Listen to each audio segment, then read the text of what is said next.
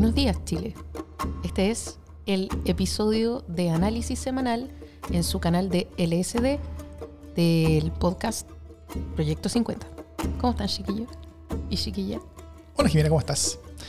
Bueno, esto claramente no es Democracia en LSD, está siendo transmitido en el, en el canal de Democracia en LSD, eh, pero este es el primero de eh, varios espacios de análisis semanales que vamos a tener sobre Proyecto 50, que es el gran proyecto que nosotros te- tenemos en Democracia en LSD junto con otras organizaciones de las cuales les vamos a hablar al tiro. Y, eh, y, este, y, este, y este espacio va a ir todos los lunes en Democracia en LSD mientras dura este proyecto, o sea, hasta el 11 de septiembre o un poquito después también. Eh, primero nos gustaría eh, presentarles a quienes nos acompañan. Estoy, bueno, yo soy Daur Misa, me, me- me conocen probablemente, ingeniero, Yo soy Jimena Jara, muy bien, periodista, también soy de la casa. así es. Ahora los invitados que tenemos, que son parte del equipo que ha estado haciendo con nosotros Proyecto 50 desde, desde, o desde el día 1 o casi. Eh, primero saludo a Andrés Kalavsky, quien es dramaturgo y doctor en historia, y novelista recientemente, y es investigador asociado del Instituto Milenio Biodemos. ¿Cómo estás, Andrés? Bien, gracias, gracias por invitarme, gracias por invitarme al proyecto. El país me conoce. Yo siempre quería usar esa frase, el país me conoce. Nunca, es- nunca es verdad. Eso es como de candidato. Por eso nunca es cierto. Ah, Está bien. Y también eh, tenemos con nosotros a Daniela González, quien es historiadora y mediadora cultural y es amiga de hace mucho, mucho tiempo, eh, tanto mía como, como de Jimena también. ¿Cómo estás, Daniela? Bien, Davor, muchas gracias por la invitación. Hola, Jime. Hola, Andrés. Hola. Muy bien. Bueno, gr- muchas gracias a ti, Daniela, y vamos a contar pronto por qué el agradecimiento también es para ti.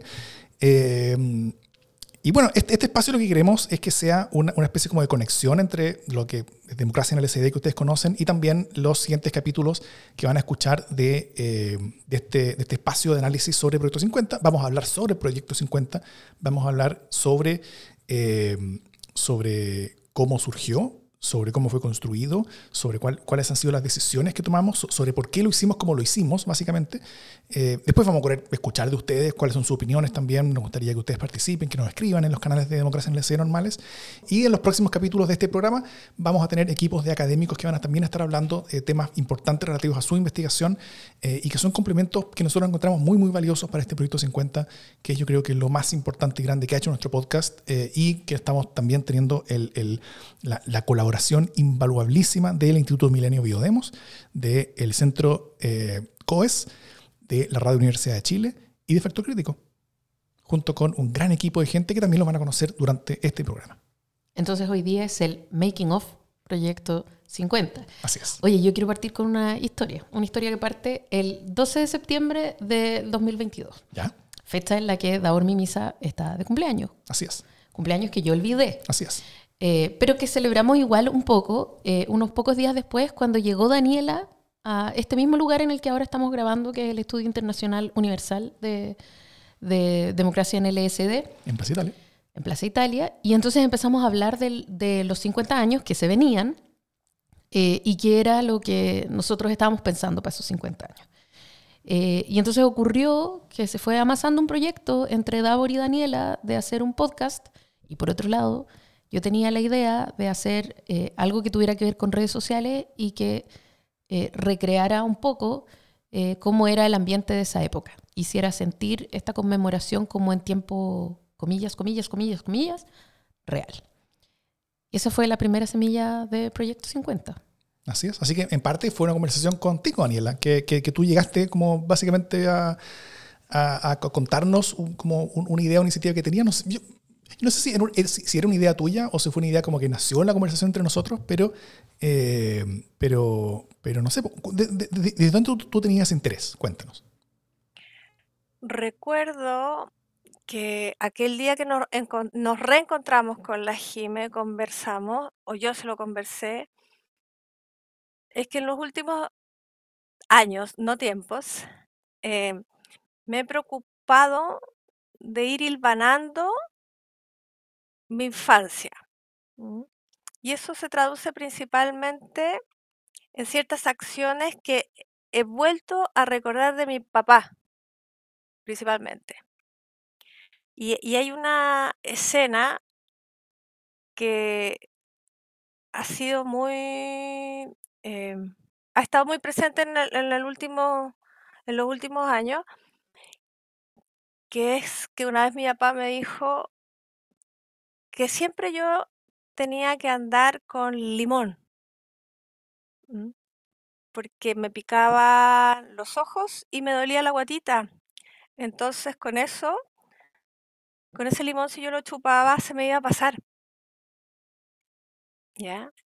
Al ir recordando e hilvanando estos recuerdos, me di cuenta que mi papá, dentro de la precariedad, em, entendiendo precariedad de, cómo mediar la vida cotidiana, había hecho una super mediación. Y al final lo que hacía mi viejo era evitar sufrir esas bombas lacrimógenas de todos los santos días en aquellos años 80, cuando empiezan las primeras movilizaciones.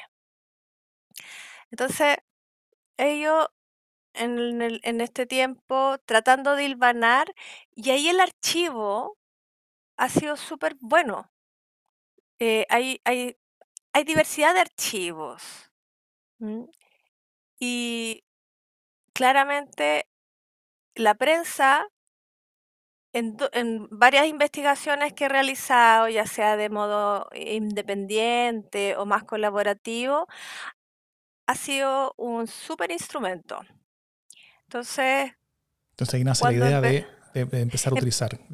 exacto, entonces ahí empecé a pensar que podía ser una muy buena eh, idea volver al diario y tocar de alguna forma esa atmósfera que de repente el archivo nos logra comunicar. Mm. Porque a mí el archivo no me interesa como número seriado, ¿no?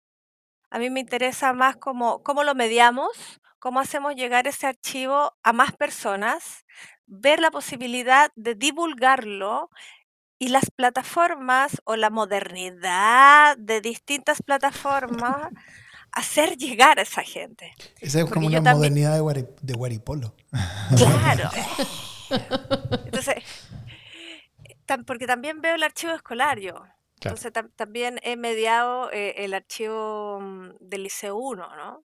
O sea, que tiene unas curriculares hermosas desde sus orígenes, e incluso mucho material de, en dictadura. Entonces, me parecía que el archivo eh, de, de, de, prensa era importante. Entonces, cuando yo te cito y te digo, amigos, juntémonos porque quiero comunicarte algo, y yo me recuerdo que te digo, te, tengo esta posibilidad de mirar la prensa día a día, 100 días antes. Mm.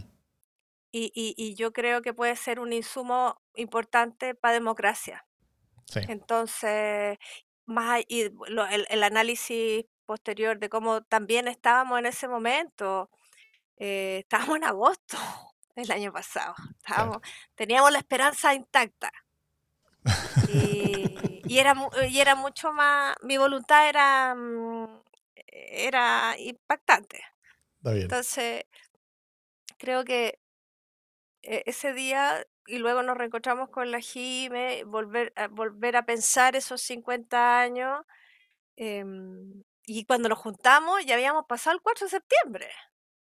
Claro. Entonces, había otro, o, otra fuerza para poder parar algo Entonces, mirando ese- estos 50 años. Claro, Entonces, ese, ese, ese, ese fue el punto de partida, ¿no es cierto? Eh, Sí. El punto de partida fue esta idea de utilizar diarios para eh, construir un producto que fuera un podcast eh, que, que, que con la idea de la memoria y, del, y, del- y de los 50 años eh, pudiera dar un mensaje a partir de lo que ocurría en la prensa, básicamente en, en, eh, hace 50 años atrás, poder tener un discurso sobre la democracia actual y sobre qué es lo que... eh, eh, y sobre qué es lo que está pasando ahora también. O sea, en- en- entendiendo, mirando un poquito cómo estamos, entendiendo qué fue lo que pasó, dado cómo estábamos en ese momento, eh, y también mirándonos a nosotros hoy día y cuáles son los posibles riesgos que nosotros podemos tener eh, y, lo que, y lo que puede pasar también en momentos donde, bueno, las, cosas no están así de álgi- álgidas o polarizadas como no estaban en ese tiempo, pero tampoco están calmadas, ¿no es cierto? Vamos a calmarnos. Vamos. Deberíamos, deberíamos eh, acompañar este episodio con una fina colección de memes. Em, Porque, claro, yo, yo encuentro súper interesante esta idea de, de la polarización y cómo, por ejemplo, ese es el, el marco gringo para pensar el conflicto. Mm. Es peligrosa la polarización. ¿sí? Entonces, incluso uno piensa, por ejemplo, el presidente Obama decía, nunca hemos estado tan polarizados como ahora. Y uno piensa, claro, porque había una época en que había una gente que estaba esclavizada, no, no, Claro. no, no podían ser un polo de conflicto, porque no, no se les permitía aparecer en el debate. Entonces, eh, ese miedo que tenemos al conflicto por un lado, y por otra parte, efectivamente, los riesgos de cuando hay gente que deja de creer o, o deja de practicar un marco común democrático y quiere más bien terminar con él. Mm. Bueno, en- este, este fue el punto de partida, ¿no es cierto? El- el- la prensa. Y esto derivó eventualmente a, a- a la idea de hacer este contraste entre el Mercurio y el Siglo. Y, bueno, por un lado, el Mercurio y el Siglo son diarios que eran importantes, o sea, son, eh, y, que, y que estaban todos los días, y que hablaban desde su discurso, y que eran representativos desde sectores bastante distintos en la discusión. Y, y- y con eso también nosotros intencionamos un poquito eh, para intentar eh, que quede más que claro, meridianamente claro, las distancias que había, ¿no es cierto? Yo, cre- yo creo que, Daur, eh, aquí el, el tema es poder poner en, en, en-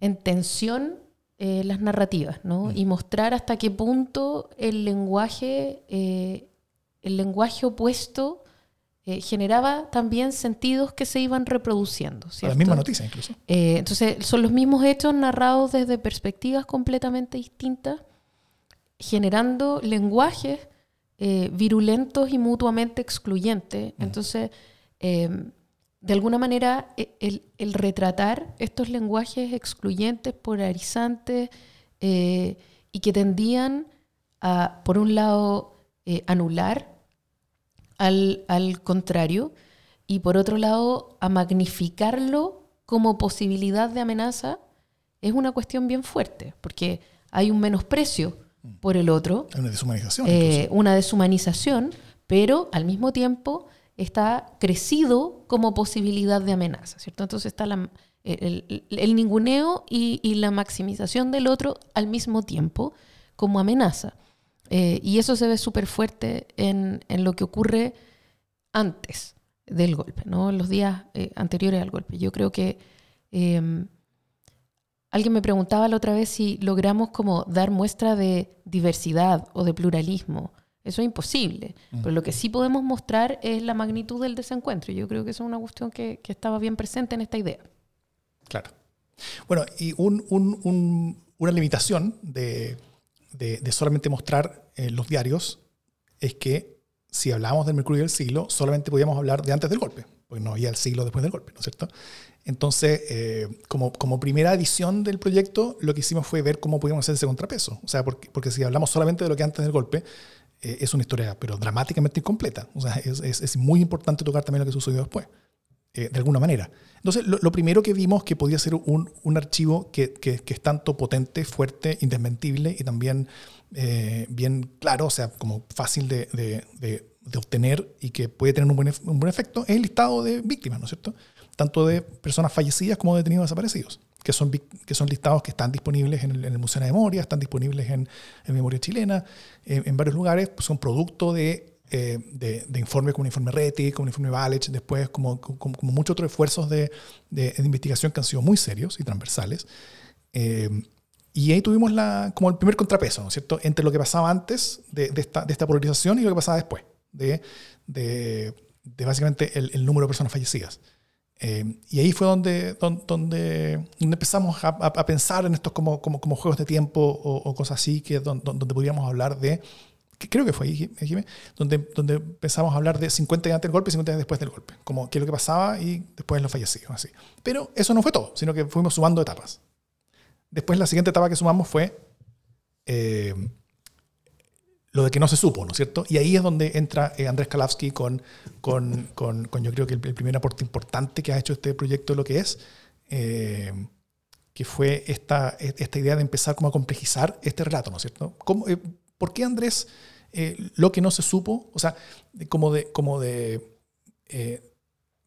como contarlo como junto con las noticias, o sea, eh, hablar de lo que pasaba 50 días antes del golpe en los diarios y después lo que estaba pasando, pero no ser en los diarios porque la gente no lo sabía, pero hoy día sí lo sabemos porque han habido libros de investigación. ¿Por qué tú crees que esto era importante también involucrarlo en, el cocido? Pasa que igual que la Daniela, yo estoy dañado porque estudié historia. Entonces vamos a volver a los memes, vamos a volver a ese meme precioso que de esa persona que está acostada y dice jajaja ja, ja, porque eres así. Eh, ¿Por qué soy así? ¿Y para qué me invitan si saben cómo me pongo? Pero ustedes no sabían cómo yo me pongo cuando me invitaron. Entonces, una de las cosas que, que pasa cuando uno se, se, se eh, mete demasiado en la historia y queda dañado para siempre, es que uno empieza a pensar que la historia nunca es una ya, sino que es una relación que establecemos con un tiempo. Y entonces es muy complicado tratar de establecer una relación solo con otro tiempo, hacer un salto. ¿sí? Como si no hubiera nada entre medio. Entonces, eh, a mí me parecía que para, para que este proyecto, eh, para que hacer valer todo el trabajo que ustedes estaban haciendo, era importante que fuera más denso. Entonces, que el, tiempo se doblara, para que se consumiera como una torta de mil hojas. Entonces, eh, la, la, prensa, casi por definición, deja vacíos. Y en esa época todavía más, sobre todo cuando sabemos que, por una parte, había gente activamente intentando evitar una guerra civil. Eso es lo que decían los, actores de la época en la época. Estamos intentando evitar una guerra civil. Y otras personas estaban activamente complotando para derrocar a un gobierno democráticamente elegido. Y todas esas cosas se tenían que hacer en secreto. Entonces los diarios no podían recogerlas. Entonces hubiera sido negligente no hablar de eso porque eso era una cosa muy importante que ocurrió y que sigue ocurriendo. Entonces era importante tomar la voz pública, pero también esas voces secretas que después conocimos y al mismo tiempo saber que eso no hacía que dejara de ocurrir la vida cotidiana. Porque como decía eh, Julio Iglesias con una canción que era, que era eh, famosa en esa época, la vida sigue igual. Entonces, eh, está, hay, hay diarios que cuentan que en el fútbol hubo un partido que terminó con ocho jugadores de un lado. Mientras tanto, hay reuniones secretas para financiar ilegalmente eh, actividades subversivas. Mientras tanto, la gente escucha la radio. Sí, yo creo que este, esta idea del, plegar el tiempo, que cuando, cuando Andrés nos la plantea, era difícil de concebir, ¿no? Era difícil pensar. Fui agredido fuiste agredido. Eh, no por mí. eh, Davor se estresó un poco. Eh, como porque Davor decía tenemos poco tiempo, lo cual era cierto. Estábamos en una, ya estábamos en una carrera contra el tiempo, entonces el desafío era cómo concebir una estructura que tuviera la complejidad que Andrés sugería, ¿no? que fuera este mm. pliegue de tiempo, este antes, después, más lo que no se supo y que nos permitiera eh, ver ese recorrido, ¿cierto? Que era indispensable porque, porque nos permitía no concebir el antes eh, estático, ni el después estático, ni el antes en relación con el después sin eh, aquel, aquella corriente subterránea. Eh, lo difícil era cómo articular todas estas cosas en una estructura que al mismo tiempo fuera sencilla y operativa porque parecía que íbamos a tener que hacer un, un espiral, una espiral muy difícil Em, y yo creo que, que, Andrés fue muy visionario en decir, ya vamos a hacer esto que es súper difícil, eh, y que pudimos generar una especie como de plantillas, también Davor como con su eficiencia gigantesca, decir, ya, generemos secciones que funcionen de manera más o menos constante y que nos permitan eh, llevar adelante este guion e ir plegando el tiempo eh, como se pliega un papel lustre, ¿cierto? Como primero tomando las puntas, juntándolas y después ir caminando hacia el medio del papel, ir marcando el, pliegue mismo. Mm. Claro. Y bueno, y, ahí fue. Eh, bueno, el, tiempo todo esto era, era complejo porque, eh, si bien la primera conversación que tuvimos fue hace un año, cuando faltaban algo así como, como 105 días para el golpe. Más o menos, eh, 110. con 110 días para el golpe, eh, nosotros ya hemos dejado de conversar con Daniela, como que pensamos que este día como que ya no había corrido, y Daniela de repente como que nos manda por, por correo como ya, chicos, acá está todos los archivos, acá está todo el mercurio, todo el siglo, de los 100 días antes, eh, antes del golpe, así que, eh, bueno, si, eh, si quieren hacer algo fantástico, ojalá que puedan hacer y, y- y nos vemos. Y me mencionan. claro, y me mencionan. Y, y, y bueno, tratamos de hacer algo por los 100 días, obviamente fue imposible, faltando como, como 10 días, pero, eh, pero dijimos ya, pues son 50 Y, años. y nos dejó temblando. Claro, y nos dejó temblando. Fue, fue hubo una pequeña crisis. Pero, eh, pero después de eso dijimos, ya, son 50 años, hagamos 50 días. Sí, pues y de ahí la idea que, que rescatamos para la introducción después, que es esta idea del radio de 50 días. Así es. Entonces, ¿cómo nos íbamos a mover también considerando nuestro tiempo presente? Y por esa época, más o menos, creo, tuvieron la, la, eh, idea equivocada de invitarme.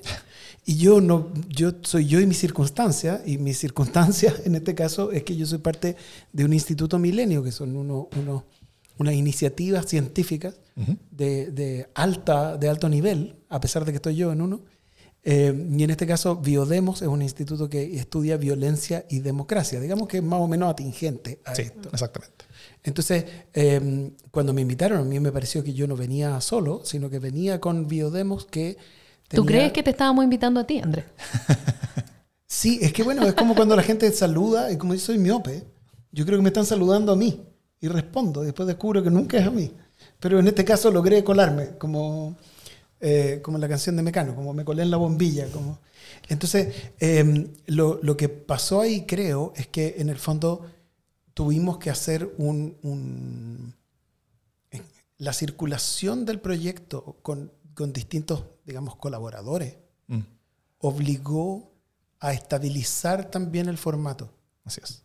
Además de efectivamente un, un- un sentido homenaje a, a Davor y su capacidad de, de operativizar las secciones, pero nos obligó también a poder volverlo comunicable en corto. Mm, Eh, y, y por suerte pudimos sumar a la Radio Universidad de Chile, que a nosotros nos parece una gran cosa porque es una posibilidad de llegar a un público que no está habituado a los podcasts. mm. Sí, por ejemplo, mi- mis padres escuchan podcasts porque me quieren o simulan. Entonces buscan los podcasts en los que yo aparezco. Mi padre es como un, un fan tecnológico, pero más bien escuchan la radio. Mm. Y entonces a través de la Radio Universidad de Chile podemos llegar a todo un espacio de gente que si no quedaría fuera del proyecto, porque parte de la gracia que tiene, creo yo, este formato, es la posibilidad del diálogo intergeneracional. Así es. Bueno, y, y otra cosa importante es que, es que eh, ya estábamos, no sé, 100 días antes del golpe, teníamos esta, eh, todo este eh, archivo de noticias que eran los de los que, que- íbamos a usar de los 50 días antes, pero además eh, teníamos a Andrés Kalavsky que nos decía, hablemos también de lo que no se supo y hablemos también de lo que pasó 50, los 50 días después. Entonces a- había que duplicar el trabajo que ya habíamos hecho, el, el- el después y el antes, y además sumar eh, o, o sea, como que iba a triplicar lo, lo que ya habíamos hecho. Y obviamente éramos completamente incapaces nosotros de hacer eso, eh, porque solamente hay 24 horas en el día y, y, Beyoncé tiene las mismas 24 horas que tú en el día. bueno, pero, pero, pero, pero yo soy sobrehumana, yo soy solamente humano.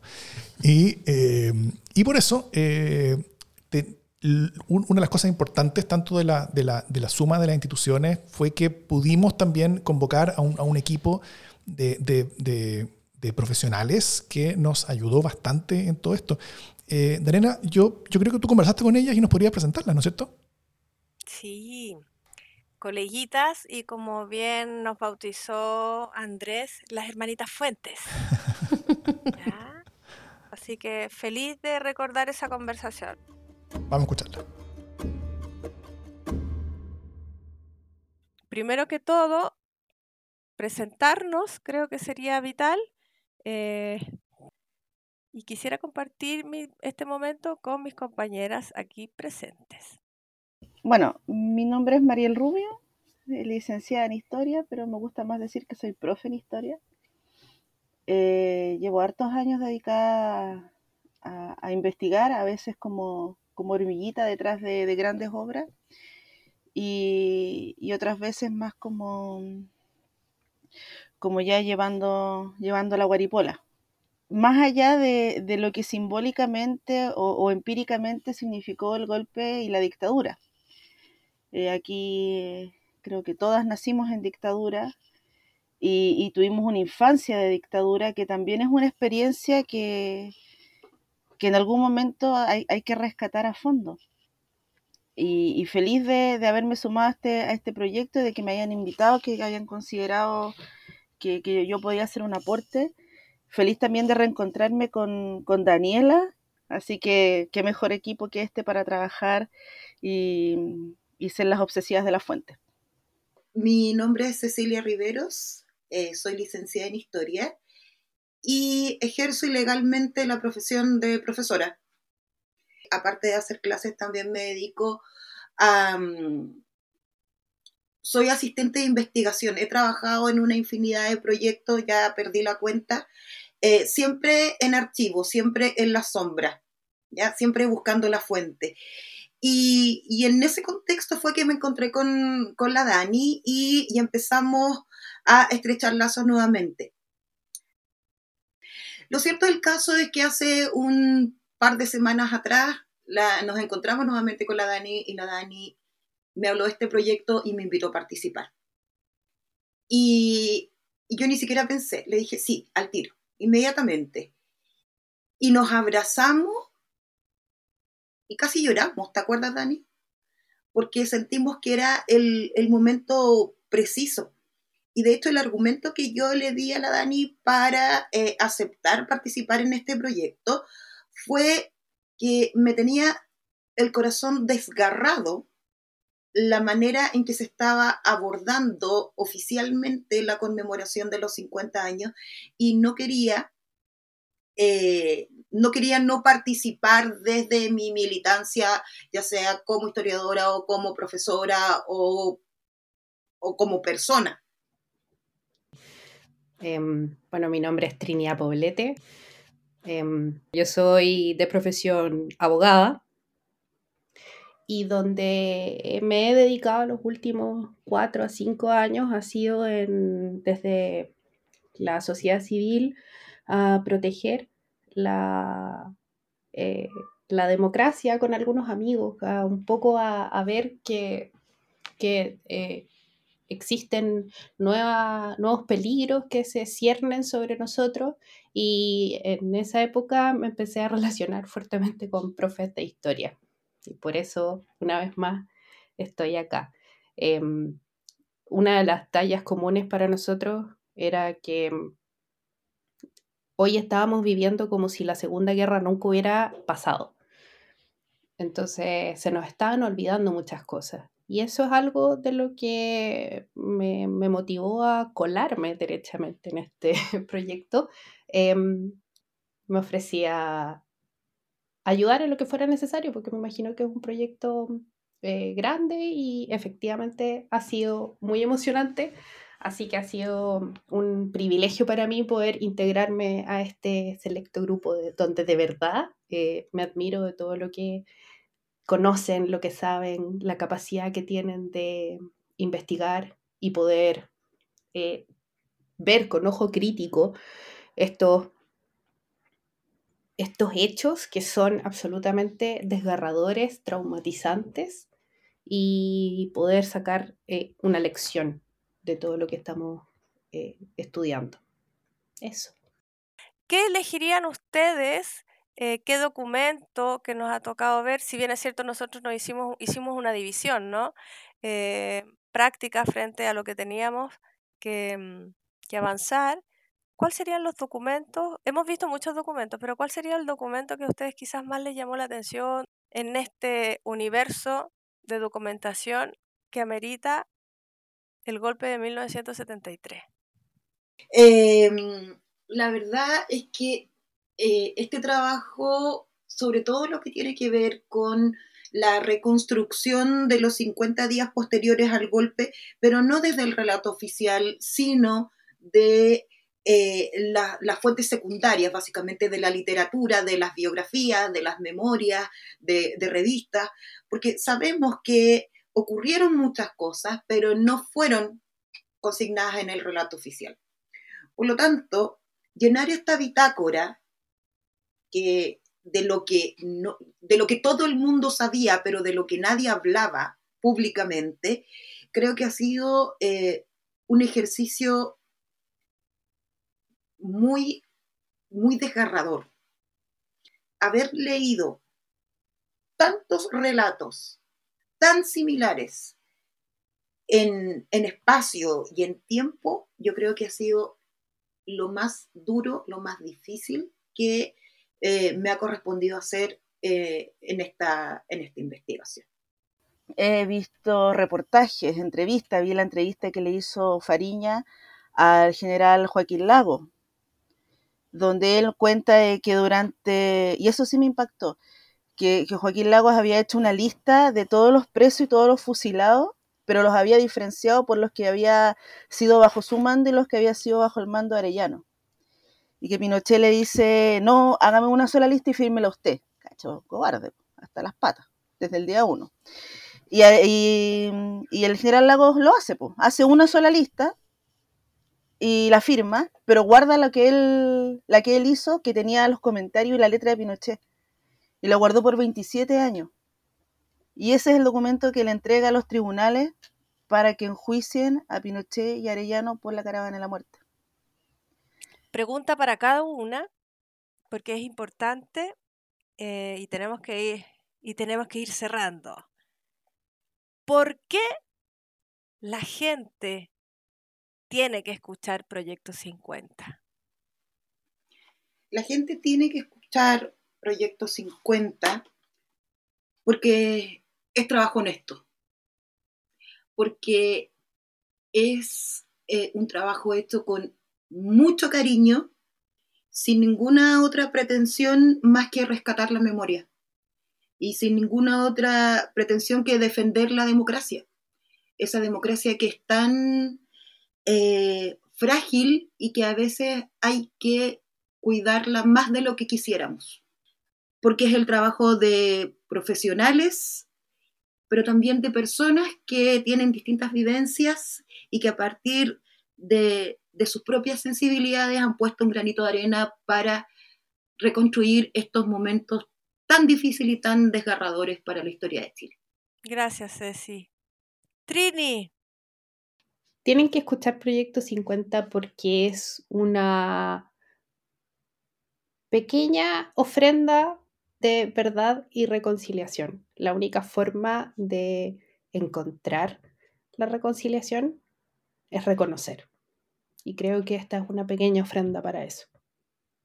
Gracias, Trini. Compañera Mariel. Yo creo que en forma y en fondo este proyecto eh, merece la pena ser escuchado, compartido, difundido por las grandes Alamedas. En el fondo hay una investigación rigurosa de las chifladas por las fuentes, eh, al punto que eh, estoy leyendo Willoughby, las memorias de él, y las memorias de eh, Roberto Cieme. Eh, por lo cual yo espero alguna compensación psicológica por parte de... Sí, necesitamos de- saber si van a pagar terapia. Sí, ojalá en papas fritas. Eh, entonces, vamos por eso. ninguna fuente, o casi ninguna fuente, eh, eh, espero, se nos haya quedado, obviamente siempre hay, hay cosas que se quedan en el tintero, pero hemos hecho un esfuerzo de, de abarcar lo más posible eh, para, que, para que no quede ningún flanco descubierto a la a, a que acusen al proyecto de que es tendencioso. no, todo está respaldado, todo es riguroso, todo es metódico, eh, todo está eh, además disponible para la ciudadanía en plataformas digitales, en la Biblioteca Nacional, en Biblioteca Nacional Digital, en Memoria Chilena, en el Archivo Nacional, etcétera. Eso informa, además es entretenido. El formato es muy entretenido. Eh, el, sonido, la forma de, leer la- la- las noticias, eh, los quiebres que hay, es además emotivo, la gente yo creo que se va a emocionar. Y, porque es válido eh, hacer estos ejercicios mm, desde la ciudadanía, desde la gente de a pie, como se dice coloquialmente, y donde hay mucho corazón puesto. Hay mucho corazón, mucha voluntad y mucho cariño para que esto salga lo más riguroso y lo más respetuoso posible por las aún víctimas de la dictadura. Compañeras, colegas, muchas gracias por esta entrega feroz a este proyecto 50 para ser divulgado entre nuestra ciudadanía, entre nuestros cercanos y, como siempre digo, verdad, memoria y justicia. Muchas gracias. Ya, muchas gracias por esa conversación.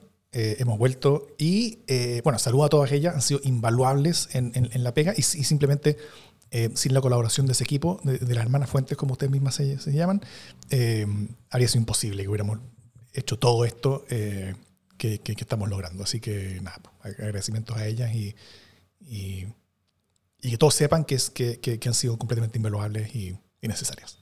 Oye, eh, Además, hay, hay, hay, otras cosas, ¿no? como, otros elementos en, esto que hemos estado construyendo. Por ejemplo, eh, las cosas más bien sonoras y, musicales. Eh, tengo, tengo como dos eh, propuestas de temas, a ver si, a ver si les interesa. ¿Por qué, por qué la música se van como, como de día a día? ¿Esa música de dónde sale? ¿Son canciones que efectivamente se escucharon en ese momento? Sí, pues nosotros estamos basándonos en la investigación que está recogida en un libro que editó Claudio Role, alabado sea su nombre. Em, en un libro que editó Claudio Role hay un artículo sobre la música que se escuchaba ese año y la presencia en los distintos rankings. Em, y entonces nos parecía que las radios son todavía un elemento de compañía constante. Y además fueron una de las cosas que se silenciaron para el golpe. Claro. Entonces, era una manera de dar esta continuidad de lo cotidiano mientras, pues sí, como es lo que, lo que decía Lennon, como que el, el, verso completo es, antes de cruzar la calle, tómame la mano, la vida es lo que te pasa mientras estás ocupado haciendo otros planes. Entonces, em, la vida era eso que pasaba mientras la gente estaba ocupada haciendo otros planes.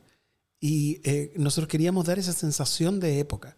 Estábamos tratando de encontrar, perdón, en la quería ese sweet spot, dicen los gringos, eh, ese espacio de equilibrio entre, por una parte, una cierta distancia, porque estos no son archivos de audio de la época, mm. son Jimena y Davor leyendo los titulares, y entonces ahí hay una distancia eh, afectiva, y por otra parte esa proximidad que nos trae la música, porque cualquiera que vuelva a escuchar la música de su adolescencia o de su infancia no puede evitar un estremecimiento. Exacto. Aunque uno la deteste. Entonces, eh, queríamos esa, esa, conexión. Y en total, yo creo que esto es parte de una, una larga serie de decisiones que hemos tomado que tienen que ver con pasar del asunto ideológico, queremos hacer una investigación con archivos, a vamos a crear un objeto mm. que la gente va a poder escuchar.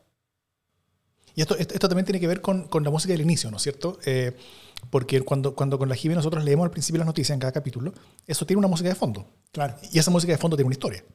Claro, pero la gracia es que tiene una historia y a la vez no. Esto lo encuentro fascinante, porque ustedes tenían la idea, que yo lo encontré fascinante, de usemos la música de radio chilena porque es la música de la época. Y entonces la gente va a poder devolverse a esa época con esa música. Pero por otra parte, no queríamos usar exactamente esa grabación. Sobre todo yo, que, soy, que ya les dije, ahora sí ya saben cómo me pongo. Entonces, em, trabajamos con Marcelo Martínez, que es el compositor que nos acompaña. Es un gran trabajo. Entonces, él reformuló levemente y apretó, y después cercenamos la música em, para, para, poder usarla y que a la vez sea y no sea. Y nos deje en, esa, en ese espacio de distancia reflexiva. La visión doble de la que habla Raúl Ruiz. Claro. Y, también tenemos la, enorme suerte de contar con, este, con esta pequeña introducción que, escribieron originalmente eh, Jimena con Andrés, eh, pero leída con la voz de Luis, de Luis Schoner, que es un, que es un, eh, que es un histórico locutor radial chileno. Claro, y ese es un, un súper aporte de parte de la Radio Universidad de Chile y además que conecta nuestras, las voces de ustedes, digamos, que son voces jóvenes, jeje, como jóvenes. Como Aquí somos todos como amigos. y somos todos como, como jóvenes. Jovenish. Entonces, las voces más jóvenes de, de, personas, digamos, que no estaban vivas por el golpe, con voces históricas de la radio. Y en el caso de Luis, Luis eh, es, como tú decías, un locutor histórico que vivió en el exilio, que sufrió en carne propia los rigores de la persecución eh, a las personas que trabajaban en medios de, de comunicación. Y entiendo que también fue la voz de continuidad de Radio Chilena. Claro. Y entonces tenemos esa, esa cosa en que, de nuevo, estamos y no estamos, porque estamos ahora. No podemos dejar de estar en 2023 y no podemos cambiar eso que pasó, pero podemos entender de una manera distinta eso que pasó. Y eso tiene que ver también con decisiones de audio que tomamos, que son súper importantes y que a lo mejor no se notan, pero yo quiero, por ejemplo, eh, eh, explicitar una. Los nombres finales son los nombres de las personas asesinadas y desaparecidas. Y habitualmente hubiéramos nombrado a todo el equipo. Porque, por ejemplo, el trabajo de la historiadora y de la Trini, que es abogada, ha sido fundamental para el, para el proyecto. Pero no las nombramos ni nos nombramos a nosotros tampoco por dejar ese espacio para esos nombres, para que esos nombres sean nombrados y sean escuchados. Oye, yo quiero, sí, quiero eh, mencionar otros, otras dos decisiones técnicas que también son relevantes, creo yo, y, y de audio. Una tiene que ver con la música que precisamente eh, hizo Marcelo para este momento en el que se leen los nombres, ¿no? Claro. Que es una música muy particular, lo hablamos mucho, eh, que no tenía que ser una música eh, como melosa, tenía que ser una música que acompañara la lectura, eh, pero que no fuera particularmente dramática, que no le restara eh, presencia ni solemnidad a los nombres, eh, pero que representara algo. Y, esta idea de la nota que se va repitiendo en distintos acordes y que va como representando de alguna manera cada caída, me parece a mí que le da mucha altura a ese momento, a esa lectura, la hace más conmovedora y es tremendamente respetuoso. Esa es una decisión que a mí me parece que, que, engrandeció o enalteció el proyecto. Y la segunda eh, tiene que ver con una pregunta que nos hicimos mucho eh, de cómo representar narrativamente el paso del tiempo, ¿cierto? Porque son los 50 días antes del golpe y después son los 50 días después del golpe. Y entre el antes y el después tenía que haber algo. Una marca fuerte que indicara pasó Una- el tiempo. Claro, una marca que nos dijera pasó el tiempo, ¿cierto? No bastaba con la voz diciendo faltan 50 días, han pasado 50 días, sino que tenía que haber algo más. Eh, y ese algo más no teníamos bien claro si era una música o, o un ruido o qué, ¿no? Y, y ahí yo encuentro que Davor eh, fue, fue generando este efecto de sonido, combinando distintos sonidos, eh, combinando el sonido como del paso del tiempo, eh, de relojes, de bombas, que, que- porque hay un tic-tac que es como de reloj, hay otro tic-tac que es como de bomba de relojería, más algunos sonidos que son los sonidos clásicos que conocemos de ese día, de ese 11 de septiembre. Sí. Hay, hay- una, una, una mezcla de varias cosas. Primero, en el primer piloto que hicimos, era, era- un sonido de, como, como- de relojes, como en dos o tres relojes, creo. Mm. Eh, y eso era un poquito insuficiente. Entonces, después eh, vi un, un- un musical de Disney muy tonto y, y donde había una marca de tiempo, ¿no es cierto? Como que paso de tiempo. Y como que mostraban unas bombas y cosas, como que toda la Segunda Guerra Mundial había pasado entre medio. Entonces, entonces como que habían todas estas cosas sonoras. Entonces dije, ah, mira, eh, podría hacer eso, ¿por qué no? Y, eh, y- y- empecé a pensar qué cosa podría ser eso para esto, como para el golpe, para entre antes y después del golpe. Eh, y lo primero fueron sonidos, ruidos, eh, la, la- la primera pasada.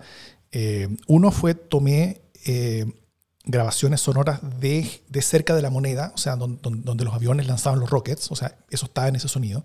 Eh, además agarré otro, un, un- lanzamiento como de, como de Gotes Katyusha, eh, también eh, metí un bombazo y metí una, eh, un, un paso, un jet de, de- desde encima. Y todo como, con el, como, como, como temporalizado, cosa de que primero se escucha el lanzamiento del cohete, después se escucha la explosión y después se escucha el paso del jet encima tuyo. O sea, como que intenté construirlo de manera de cómo escucharía una persona parada en, la Plaza de la Constitución, básicamente.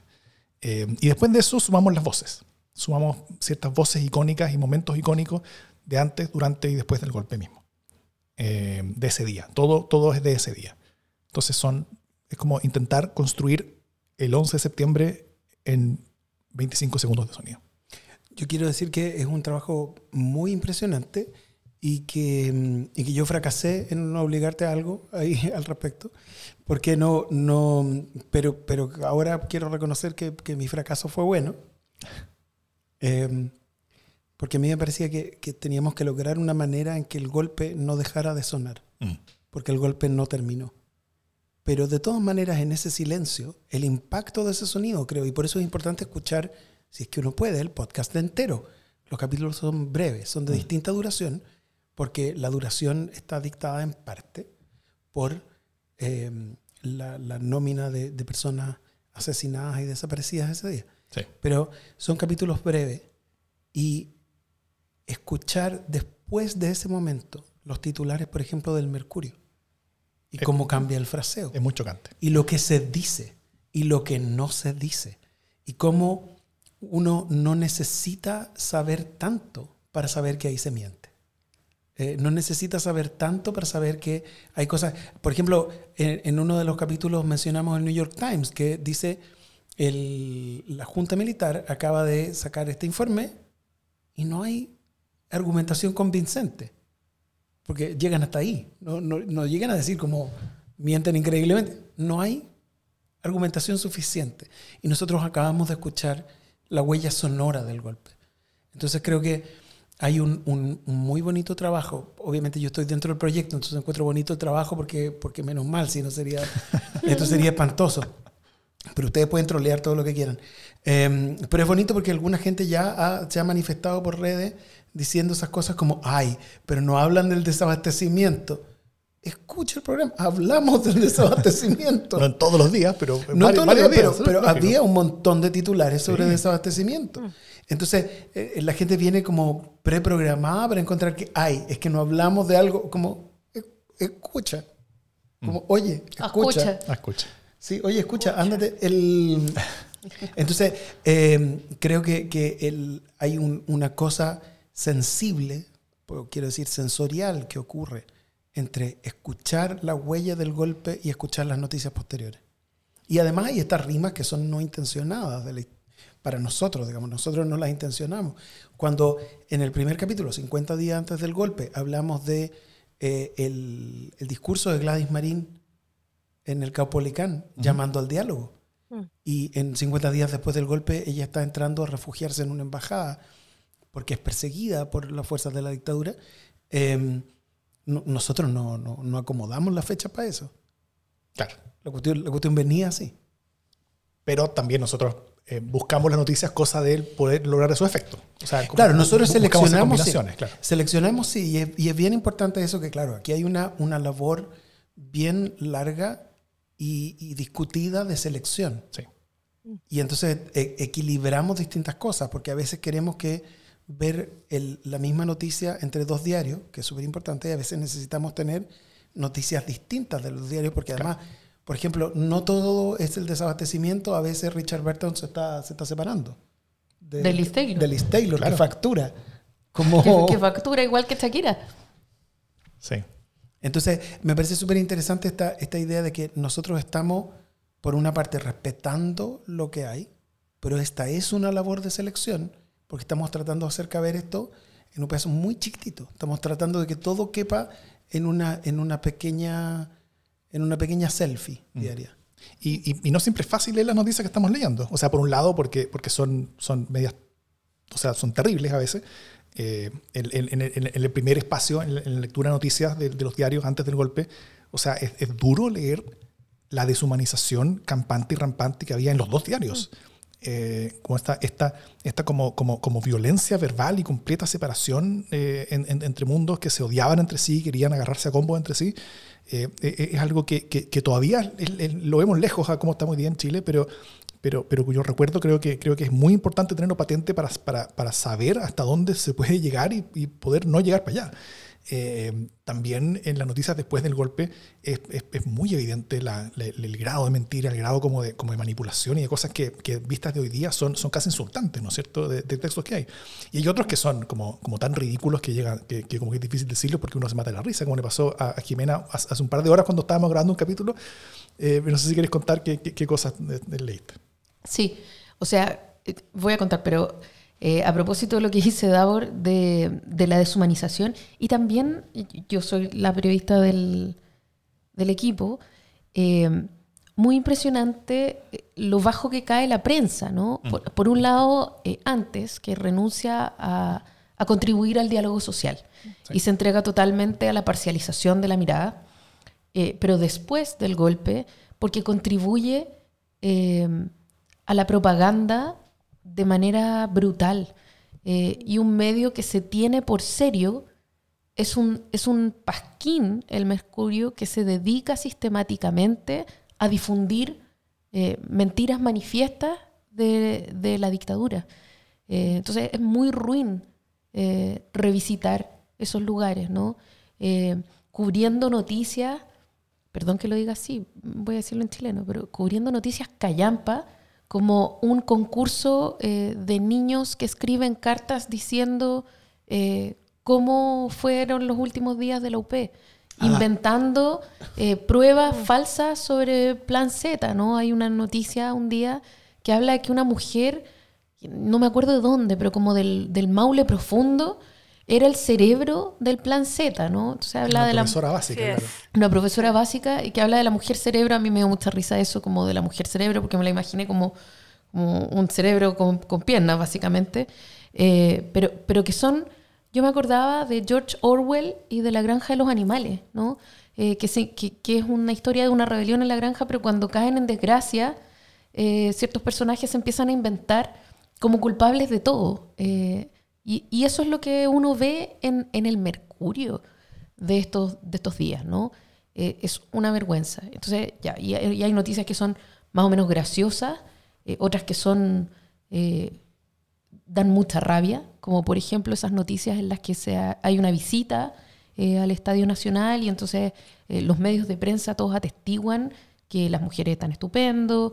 Eh, toman el sol, dice el texto. Que toman el sol. Y que se dedican a abordar. Y que se dedican a abordar. Que se dedican a abordar, que, que la Cruz Roja hace trabajos de mensajería, que están todas muy contentas, eh, que los detenidos eh, hacen arte. Es una cuestión realmente da, da, mucha rabia. Y hay otras noticias que también nos confrontan como con el sinsentido. hoy día yo me reía, decía Davor, de una noticia eh, dramática, pero que, pero que está resuelta periodísticamente de manera muy tonta, ¿no? Que habla del desabastecimiento de los remedios en un hospital en Temuco. Antes del golpe. Antes del golpe. Antes del golpe, entonces como, como no hay remedio eh, y no saben qué hacer y cómo resolver los problemas de los enfermos, los resuelven dándoles de alta a todos los que se mueven, ¿no? A todos los que pueden moverse, los mandan para la casa como para, comillas, resolver el problema. Entonces, es muy absurdo porque el problema no se resuelve de ninguna manera, solo, solo la gente que está en el hospital ya no ve a la gente que está enferma. Entonces yo no podía leer la noticia porque era como decía, para paliar la situación dieron de alta a todos los que podían moverse, que de ninguna manera puede paliar la situación. Entonces tuvimos que, fue como la mechada con puré. Eh, no sé, tuvimos mucho rato tratando de que yo no me riera carcajada, pero sí. Sí, también eso pasa que el, yo no, mi, mi, voz no sale al aire en el, en el, programa regular y yo no estoy metido en el archivo como las hermanitas Fuente. Entonces yo estoy básicamente flojeando aquí. Pero, pero entiendo que también hay un, un trabajo, eh, y eh, hacemos hartos chistes acá, porque es un trabajo bien duro. Mm. Y entonces es importante, es duro no, no solo porque sea un trabajo agotador, sino porque es un trabajo agotador emocionalmente. Porque em, Jimena, por ejemplo, lee listas de personas asesinadas, de personas que fueron mm. detenidas y no aparecieron nunca más. Entonces, eso evidentemente después obliga a reírse un rato de algo un poco ridículo. Eh, porque estamos confrontados a, una cosa muy dolorosa. Pero nosotros estamos tratando harto de que el objeto que estamos generando, el podcast, sea algo escuchable, porque no queremos que sea eh, revictimizante, mm. no queremos eh, encharcarnos en, el horror, no nos vamos a las descripciones eh, detalladas de la violencia física por ejemplo, sino que queremos que esto sea algo que sea soportable para, para que idealmente la gente pueda escuchar, pueda pensar y pueda, imagínate incluso, dialogar. Mm. Oye, eh, para, bueno, para ya ir cerrando, eh, les propongo que, cada uno, en, lo más corto que puedan, eh, puedan contar, contarle a toda la gente que nos escucha ¿qué les gustaría a ustedes que quede del, del podcast? ¿Qué, qué les gustaría que se logre? ¿Qué les gustaría, o, o- o qué discusión les gustaría que se, que, que se intencione? ¿O qué aporte les gustaría que este, que este esfuerzo, eh, el podcast, redes sociales, todo esto de Proyecto 50, eh, cumpla para, para- en el contexto en el que está siendo publicado? Yo puedo Yo puedo partir. empezar. Ah, por Ah, favor, Daniela, empieza. Em, que antes de que, que se me olvide, porque sé que mis compañeros van a hablar más bonito y van a cerrar mejor. Em, a propósito de lo que estaba recién diciendo Andrés y que tiene que ver con lo que acaba de preguntar Davor, em, un día, antes que la Ceci integrara el equipo, nos encontramos en Diarios y Microfilm. Y yo ya estaba terminando de revisar los 50 posteriores del 11. Y la Ce- se acerca y me dice, coleguita, ¿en qué estás? Y yo le digo, terminando los 50 días posteriores. Algo ya le había contado del proyecto. Y yo estaba con una cara demacrada, literal, y muy cansada emocionalmente de haber visto estos 150 días. Y lo primero que la Ceci me dice, terrible, ¿no? Horrible. Si bien hacemos chistes, tratamos de levantar todos los días a través del chat, eh, una de las cosas que me acercó a levantar la idea, compartirla, es que el ejercicio en la vida cotidiana es muy frágil. ¿m? Cuando leo que había voluntades y, decían los más afectados van a ser la masa trabajadora, los más pobres, que curiosamente son las personas que no están eh, en la discusión política, en las voluntades y en el ejercicio, esas personas y su vida cotidiana son las que fueron afectadas, afectados. Nuestras infancias, las juventudes, los secundarios, más allá de las militancias que ejercían, pero esas militancias son de vida cotidiana. Es tan frágil. Lo que a mí me gustaría con el proyecto, y es por lo que también yo me dedico y quiero profundizar en mi trayectoria, es que cada ejercicio que nosotros hacemos desde nuestras casas, a nuestro oficio, a nuestros lugares de trabajo, es parte de una, de una ciudadanía, pero también de un ejercicio como sujeto. ¿m? Por lo tanto, me encantaría que la gente que escuche el podcast, que lo pueda divulgar, que lo pueda escuchar con sus estudiantes, que si en un futuro estamos en alguna plataforma para que la gente lo descargue, es que hay que cuidar nuestro día a día. No solamente pensar que somos eh, estas hormiguitas que hacemos la labor ocho horas, no me voy a meter en otros temas porque tengo poco tiempo, pero en definitiva, amar, respetar a nuestro vecino, querer el juntarnos, la comunidad para mí es vital. Entonces, mm, entender que este trauma, que todavía lo seguimos y lo vamos a seguir cargando, solo lo vamos a poder mediatizar si logramos aprender, ¿cachai? Aprender como cualquier hábito diario. Y sobre todo que nuestra vida cotidiana se ve alterada por, es- por un ejercicio brutal como fue el golpe de Estado. Mm. Yo creo que nunca había estado tan conectada con una conmemoración.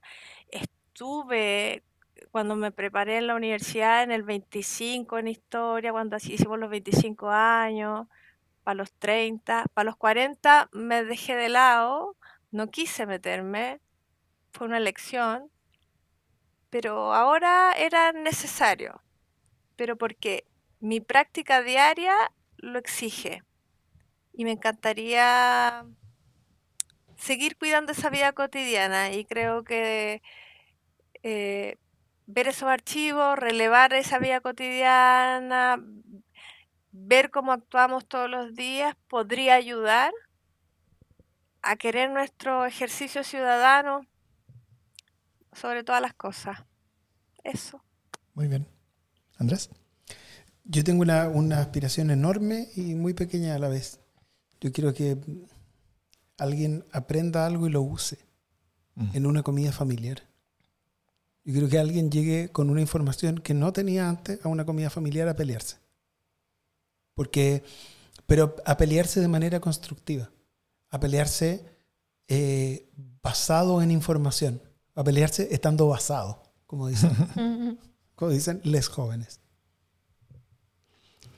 Eh, tal vez, para dar, a la el cierre, eh, a mí me gustaría que, o sea, yo, yo este proyecto lo veo súper actual, en el, en el sentido de que, de que estamos viendo el- el- el pasado para entender el presente, básicamente. Y, y- y en ese pasado, eh, lo que me gustaría es, es que tal vez nos demos cuenta de, de dos cosas, de que la situación fue compleja, fue muy compleja. O sea, cualquier, cualquier persona que, que cree que, el- que la explicación de lo que sucedió eh, antes, durante y después del 11 de septiembre eh, es una que se puede caracterizar con un- en una frase corta o, o con, o con una declaración de alguien o con, o con un- o con una suma limitada de hechos, eh, es alguien que está equivocado. Independiente de lo que crea, pero es una persona que está equivocada. Porque Alguien que no ha mirado lo suficiente los diarios de la época. Exacto.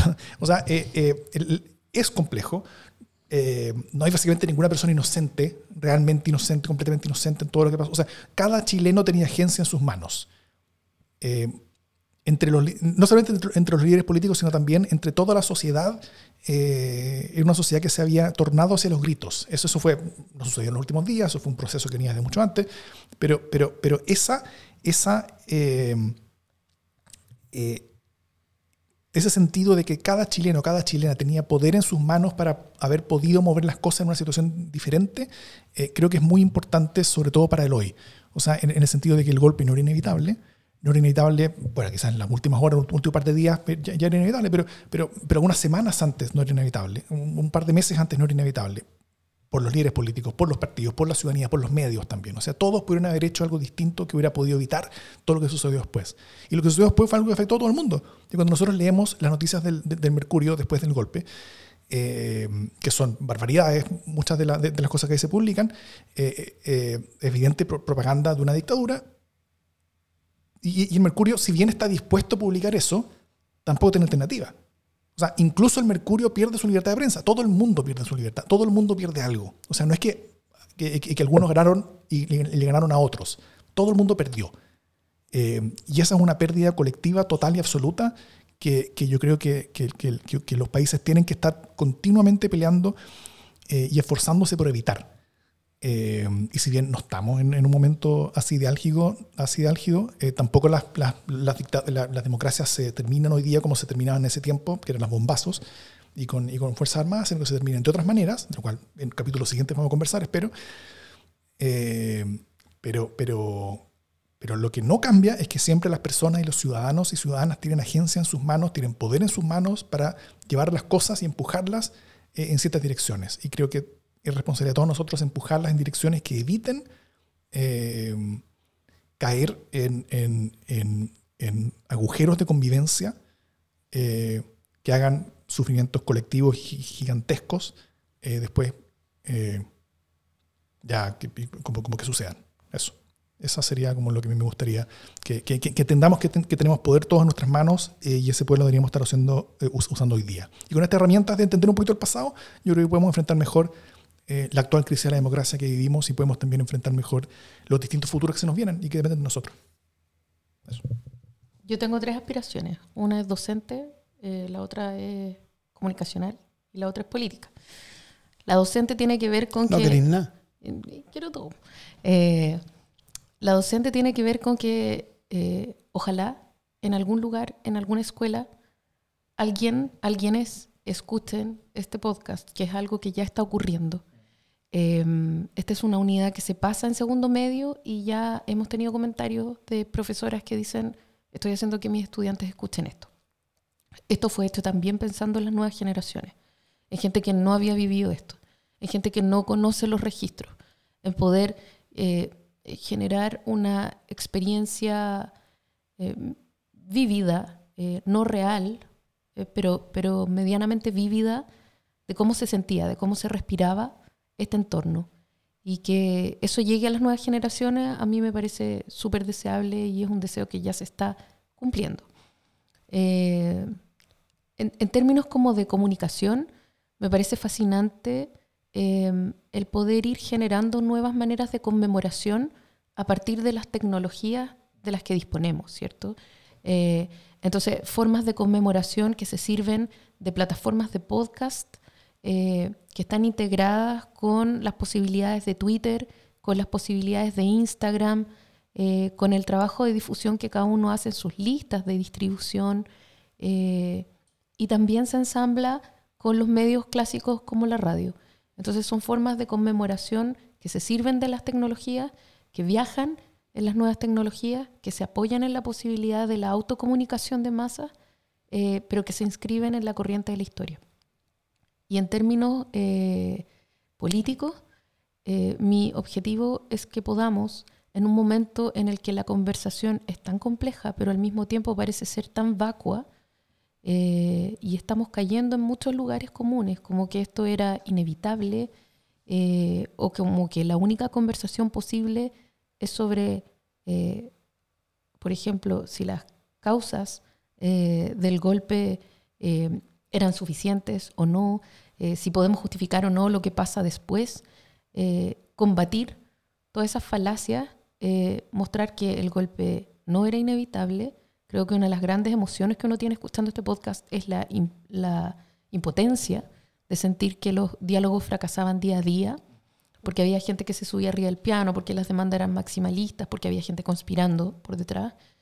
Eh, y que además no se puede entender eh, el después sin el antes, que está todo eh, profundamente imbricado.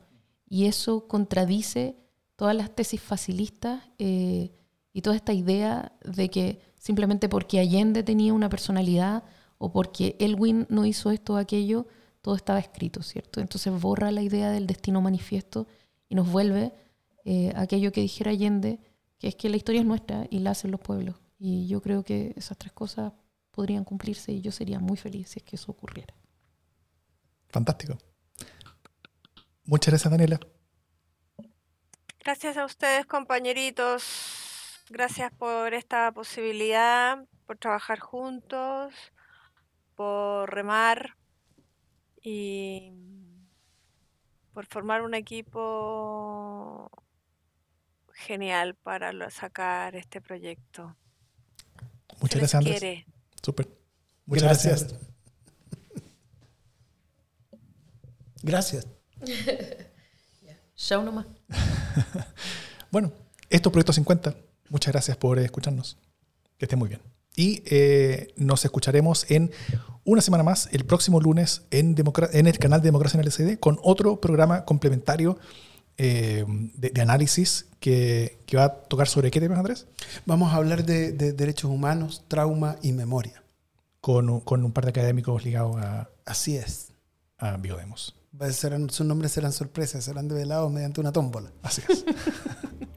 Nos escuchamos entonces. Que estén muy bien. Adiós. Chau. Chau.